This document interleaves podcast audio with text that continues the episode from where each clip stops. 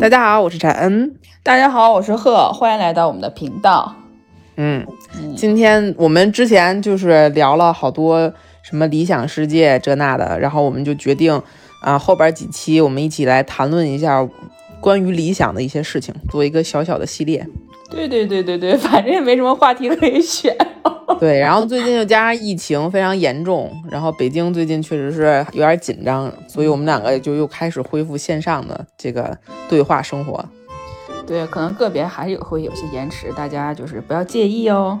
对，应该还行吧，感觉听上去还是可以的。对，好像比之前强了好多，是不是我的网快了？你 搬家了还是有点好处，网好。我的天。好，那我们今天聊的话题是啊，理想社交。嗯，对，就这个话题，其实我一直都还挺想聊的，因为我是一个就是那个有点稍微对我自己评价是社恐的人。嗯，呃，但是我一直都想问你，就是你社恐的原因是什么呢？哎，这个问题我也时常问我自己。嗯，我觉得就是你要是深说的话，当然这么说可能扯得有点远，但是我觉得这个可能跟。一个就是我们亘古的问题，就是人性本善还是人性本恶是类似的。就是这个人到底在出生的时候你有没有性格？就是这个人娘胎里带出来是不是有他自己的性格这件事儿？对，因为现在好多人就是认为孩子，比如成长过程中原生家庭啊这些那些学校教育、家长教育、周围环境会影响他的性格，导致他成为一个这样这样的人。这个其实就是强调这些部分，就在弱化说他可能天生就会是有一个本身就有的状态，天生就是一个比较内向的人，嗯，就是我的性格是这样的，但是就是说起来，后天的成长肯定也会，嗯，就加深我这种状态。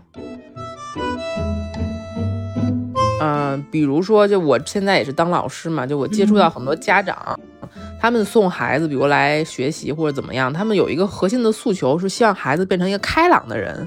哦，好像你有没有发现，就是大家对这个性格的定位是开朗是个好事儿，嗯，内向是个坏事儿。当然没有人真的这么说，但是你听上去没有哪个家长说啊，我送我的孩子来，比如说学画画是为了让他变成一个内向的孩子，好像是。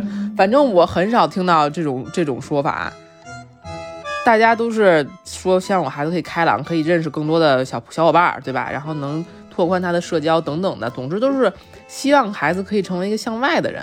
然后我就时时常在想这件事情，就是内向它究竟是个缺点吗？那我们现在站在这个角度来说的话，内向肯定不是个缺点。它只是一个性格，但是好像我感觉在我的成长过程中，始终也是在环绕着，就是我妈希望我成为一个外向一些的孩子，在这样的阴影下成长的。嗯，因为我们是首先我们在社会中生活嘛，以后也要我们要最终孩子要是步入社会嘛，之后你看这个社交是在社会上 跟大家交流，对，可能这是是。就是可能会带给你很多别的机会，或可能给你带来更多的一些优质的资源吧。就可能你要具有这样的能力的话啊，可能是大家就是普遍的是这样认为的。我觉得你跟我在一起，或者是我们在一起的时候，你是个非常开朗的人。哦，我从来没有觉得你社恐，也没有觉得你是一个特别内向的人，我从来没有这样印象。啊，那说明你是一个非常好的那个沟通者。完了之后，后来我也想了一想，就是，嗯，可能我们这种，就是可能我们对社交的这种感觉，就是说，如果说这个环境是让我们舒适的，或者是旁边的人是让我们觉得安全的，可能就没问题。呃，但是有些可能，大多数我们之前经历过的一些，呃。环境或者是社交场合可能没有让我们那么舒适，比如说，啊，跟领导们，啊，跟一些不熟不熟悉的同事，或者是跟一些，呃，很久不见的亲属们在一起的时候，可能这个舒适度就不是很高。你想，这是两个人在互相的碰撞，对吧？那就是每每个人都有他自己本身的属性，那这个在这个碰撞的过程中，就会出现各种各样的情况。然后又会产生一些反馈到这两个交流的个体身上，然后又会形成一个不同的结果。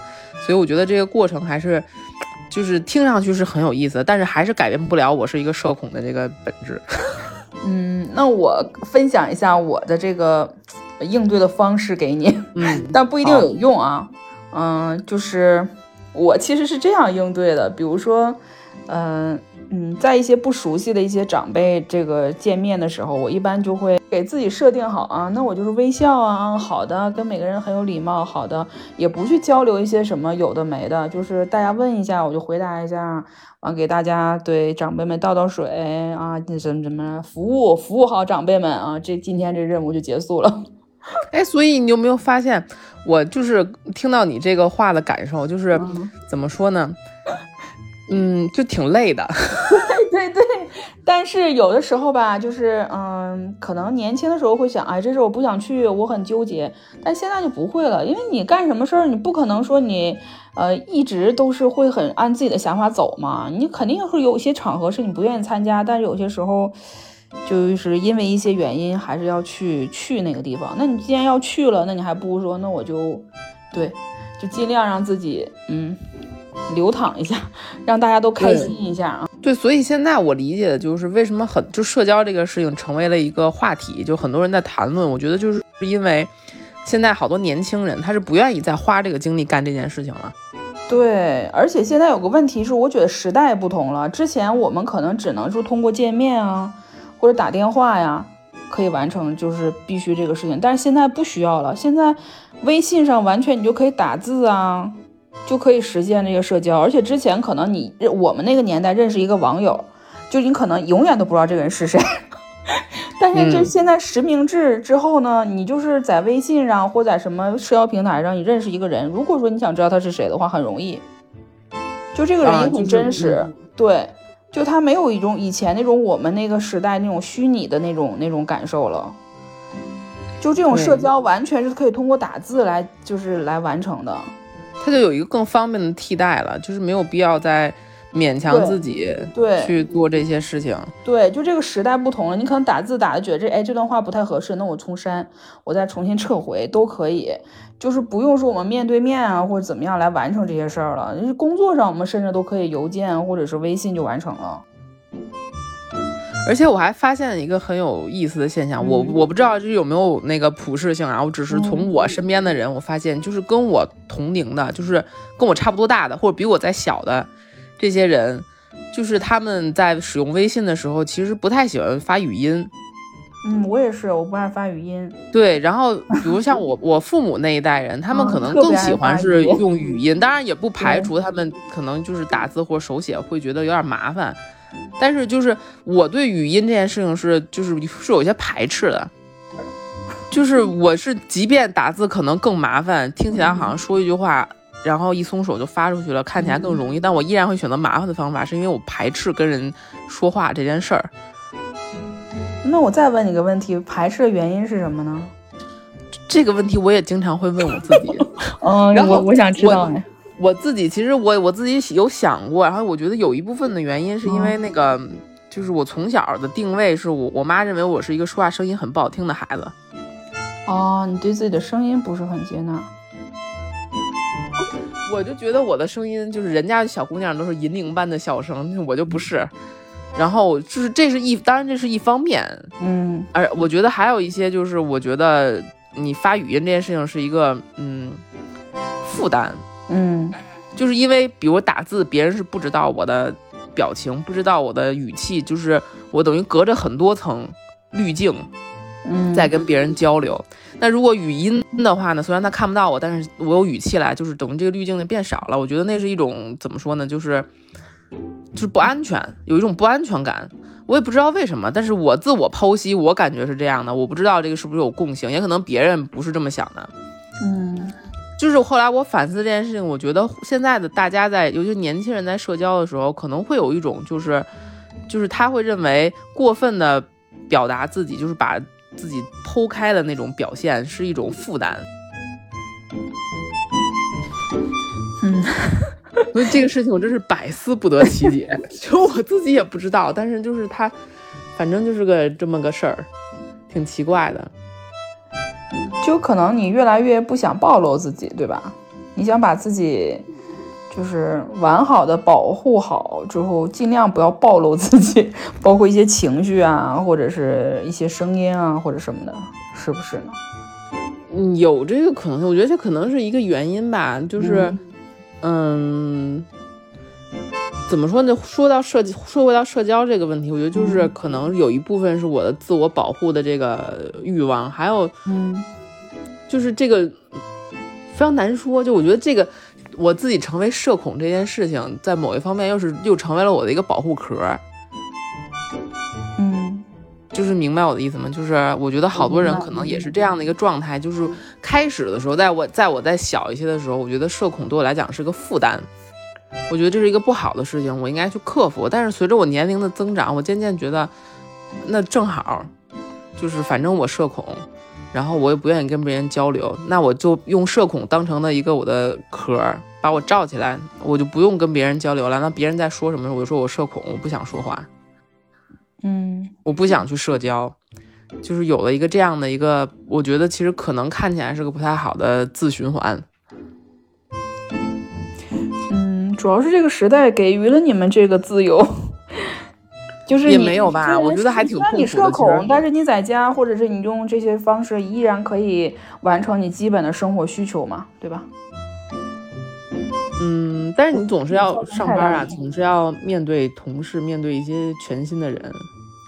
嗯，面对全新的人，你也觉得会有一些负担吗？会有负担，肯定会有负担。社恐其实主要就是不愿意跟不太熟的人、不不认识的人。还想问个问题，你面试的时候有负担吗？当然有啦，哦，但是我在有在做这些事儿的时候，我就会用你说那个，我给自己加上一层表演型人格。哦，就有的时候我自己，比如说跟跟陌生人交流之后，我自己都觉得，哎，刚才那人是我吗？就是会有一种那个感觉，非常的神奇。嗯，那咱俩这个肯定不一样。我每次如果说有去面试啊，或见到新的人，我都会很开心。哎，所以我想，我就想问问你，嗯那你觉得就是社交对你来讲，它理想的状态是什么样的？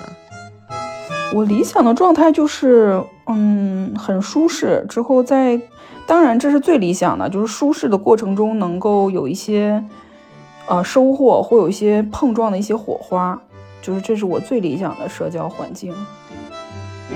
你看，就是 非常有非常有追求，确实是岁数大就是有追求。那你的理想的社交社交的那个氛围是什么样的呢？我理想社交就是可以不社交，哦，就是怎么说呢？因为我我觉得我不是一个对社交需求很高的人，就是我很多的情绪跟我的感受我都可以内化。嗯，比如说你在社交的过程中会有一个很有意思的地方，就是，呃，你会有一个价值的一个就是体现，你有没有这种感觉？就比如说你你之前看过的书，或你之前积攒的一些东西的一些小观点或者小理念，在这个社交过程中，如果碰到一个非常呃适合的人，你俩在这个交流的过程中，可能会有一个非常好的一个价值交换。就是他可能有他的角度，你之前不知道的，完之后你给他输入了你的角度之后，两个人啊、呃在这个聊的过程中，你就觉得哎，就是有豁然开朗或者眼前一亮的这种氛围 那你不得碰上这么个人呢？啊，就是这倒是，这个这个你这个理论最大的问题就是太多，就是你要付出太多的呃，时间或者是对你付出了很多东西之后，可能这个人都不是那个合适的人，你跟他说半天鸡同鸭讲，就是最后会反倒会有不好的体验。可能十个人当中有那么一两个，你觉得你跟他能交流到一起，我觉得这成本太大了。不过你，我有时候会这样想，就是如果说你没有这十个人的话，你就得不到那一个人啊。嗯啊，如果说这十个人我尝试过了，不行，那不行呗，反正你也要每天要见到很多人，反正不行的话就少聊几句。那你如果万一遇到那一个很好的人，你你可能最后还会成为朋友，那这个就是很哎好的事儿啊。你别说，你这都这个观点非常适用于相亲。啊，天！我去面试啊，或者是对这样的情况下，我一般都是想着，哎，今天会认识这个人，这个人会是什么样的呢？之后这个人，嗯，会跟我聊些什么呢？这个人会给我一些，就是我以去了解这个人，或者是就像是打开一个盲盒的一个是一个这种这种感觉会这样去去去见面。嗯，哎，你别说，就是咱俩刚开始认识的时候，嗯，就刚加微信的时候，我记得印象特别深。你当时说今天就是非常开心，因为又认识了一个年轻人，是吗？对，就大概反正就是这个意思，就这几关键词是肯定有的，就是开心跟年轻人。对呀，我是这么想的。对呀，我很少能遇到年轻人哈，所以说那天见到你，嗯，反正就觉得，哎，生活一下有了一个非常有活力的一个人出现。结果没想到是这么丧的孩子。那表面看起来一点都不丧，非常的阳光。就是当时你说这个话的时候，其实对我的触动还是挺大的，因为我之前的社交从来没有想过，没有站在这个角度想过。就是我以我今天认识了一个新的人而感到开心，就是他成为了一个我今天就是今天的一个高光点。我没有这么想过，我从来都是觉得我认识一个人，我要跟他交流，那我好累啊，我还得装，我还得演，还得这那，就是总之是一个很消极的状态。但是你那天那一说，确实是就是点醒了我。然后他给我最大的改变，就是在我之后的社交的过程中，如果我碰到了，比如说。嗯，陌一个陌生的人，然后跟他聊天，然后发现这个聊天过程不不不太顺利，就是没有特别通，因为这个是对我来讲这是常事。那天看到你给我发那句话之后，我突然发现啊，原来就是他就是个我碰到的一个新的人。如果把他认当成一个我全新的认识的一个人，我今天今天的人生体验中出现了一个全新的一点儿，然后我就这么想的话，就觉得跟他说啥都无所谓了。就哪怕我说的一些尴尬的话，反正他嗯，就是也没有什么大的所谓。你角度不一样了，就是感受就会很不一样。我觉得你说的尴尬的话吧，可能是只是你认为，或者是就是你觉得可能不太合适，或有点冷场，但是不一定是尴尬的话。因为我觉得我们俩交流起来没有什么尴尬的话，所以我就说你是一个非常好的沟通者，就是我跟你沟通没有什么特别大的障碍。一点都不像是这个年代的人。天哪！我的天哪！天哪！像是同龄人，像是同龄人。哎呦我的天！今天这个今天这个彩虹屁有点多。对对对，有点多，大家估计受不了。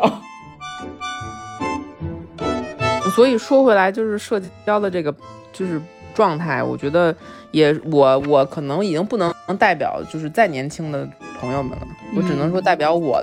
我这个年龄范围的，我觉得很多人在我这个年龄范围，他不愿意社交了，或者是出现所谓的那个社恐，他并不是真的恐惧社交这件事儿，他不是真的恐惧跟别人交流这件事儿，他只是恐惧的是我需要改变我自己现在的一个状态，我需要变成另外一个我，然后去跟别人社交。他恐惧其实是这个，嗯，我觉得恐惧的是担心自己不够好。嗯，对，我想我个人的感觉，我我是会有这样的状态，嗯，但是还有就是，就是比如说生活压力大，工作很忙，嗯，就是可能，对，就是你生活你在工作中已经有有可能这一天有百分之八十时间你都在工作，然后在这个工作中你认识的人也叫社交嘛，那这部分人你都需要有一个另外的一个状态去面对，那你在你的闲暇时间你就不愿意。再浪费那么多的时间跟精力去，你知道，干这件事儿了。所以我想，就是适当的社交吧。完，在保持让自己心情愉悦的情况下，可能这件事儿会比较顺畅。就如果说自己要是现阶段你并不是很想，或者是跟你的理想社交不太吻合的话，就放放开自己，放过自己。就像让自己充实啊，看书啊，我觉得看电影啊，或者是自己在自己的世界里畅游一下也没什么问题。嗯，做好内部建设之后，可能你再出去的时候，自己可能也会发光的，就是这种可能性更大。之后你可能交到的朋友可能也会更多。嗯，希望是这样吧。嗯，希望是这样。嗯。总之，社交这个事儿其实是我一个，就是，嗯，属于是我的人生中无法迈过的一个坎儿。因为你还有一个问题，是你这个年纪，我觉得你这个年纪还是属于有点叛逆期的。啊，叛逆在哪儿呢？嗯，就是你对这个社会上还是有很多对抗，啊，就没有顺其自然。嗯，是不是还是有很多就是对抗的这种力量在这个在这个存在在你的身体里，就没有什么不好啊，我觉得也没有什么问题。就是我这个年龄，就可能已经过了那个时期。嗯，你那你这么一说，好像确实是那天我跟我的一个同事就是聊天，就是发现好像确实我是一个可能对很多事情是有看法的人。嗯。就是没有完全的、完全的说躺平了，就是接受这个这个世界给我带来的一切。我还是有一些想法，我认为可能这个地方不应该这样，那个地方不应该那样。然后我同事当时就说：“那跟你有啥关系？你能咋的？真操心。好像也不能咋的，但是就是嗯，觉得还是对，就是有一些想法，有一些观点。时候跟我关系很好的人会说。”就是我有的时候在谈输出观点的时候，攻击性过强，没有毛病啊，我觉得挺好的，像年轻人的样子。谢谢你，我现在也也这大岁数了，也很少有人说我是年轻人。哎，我跟你说一个一个有意思的事儿，就是那天我我去上课，然后呢，那个是初中的小朋友，然后有一个我们在一桌嘛，然后有一个小女孩突然问我，说：“老师，你有孩子吗？”我说啊，为什么问这个问题？我说我没有孩子。他说老师看起来你你好温柔啊，你家小孩肯定会特别幸福。哇塞，天哪，嗯，好暖啊。对，然后我不知道那个孩子也可能只是想说我看起来岁数有点大。没 没没，还是说肯定是还是认为你是个非常温柔的人。嗯，所以就是好像感觉如果生活中能多一些这种交流的话，我可能还是愿意社交的。嗯。你还是对这个社会周围的人不太满意呗？嗯哎，对，那那我想再问你一个问题，那你如果你是一个听起来你像是一个向往比较向往社交的人，就不像我，我现在就是属于基本上对社交没有什么需求了。那你现在有没有想过什么？比如说我需要拓宽我的人际关系，我需要去认识一些新的人，有这些诉求，然后以及你你有这些想法的话，你你是怎么怎么实践的？我没有这些想法，我就是顺其自然。那你也没有不排斥，对。但是有好多人说你应该扩展一下自己的圈子，比如说认识、参加一些什么，嗯，什么各种什么会呀什么的，见识见一些陌生的人。但是我没有这种想法，我想的就是，如果说有一天，比如说认识你，可能是啊，有一天朋友跟我们在一起说，哎，我今天给你介绍个新朋友，我说好的，那我就认识了。那要是没有的话，那就算了。因为我觉得可能朋友之间彼此的这种自然的认识之后，可能大家的频率也会比较相似。嗯，但是这样效率其实还挺低的。低就低呗，反正我也没有那么多精力，是不是？我其实一直都都挺佩服你，包括我周围也有一些朋友也是，他可以把周围的这些人围得很好。就是你周围的朋友都在，但是就是我感觉好像，就朋友这个东西是会逐渐流失的。就是随着你年年龄的增长，你阅历的，就比如说像我现在，之前可能上中学关系很好的朋友，但是因为我们之后人生的轨迹不一样了，然后你就再也不能凑到一起聊一些事情，然后等于这个社交关系就结束了，那就结束呗。然后呢？但是我又是个社恐，导致我我又不太能去认识新的人，于是我的这个朋友圈就越来越小，越来越小，越来越小。哦。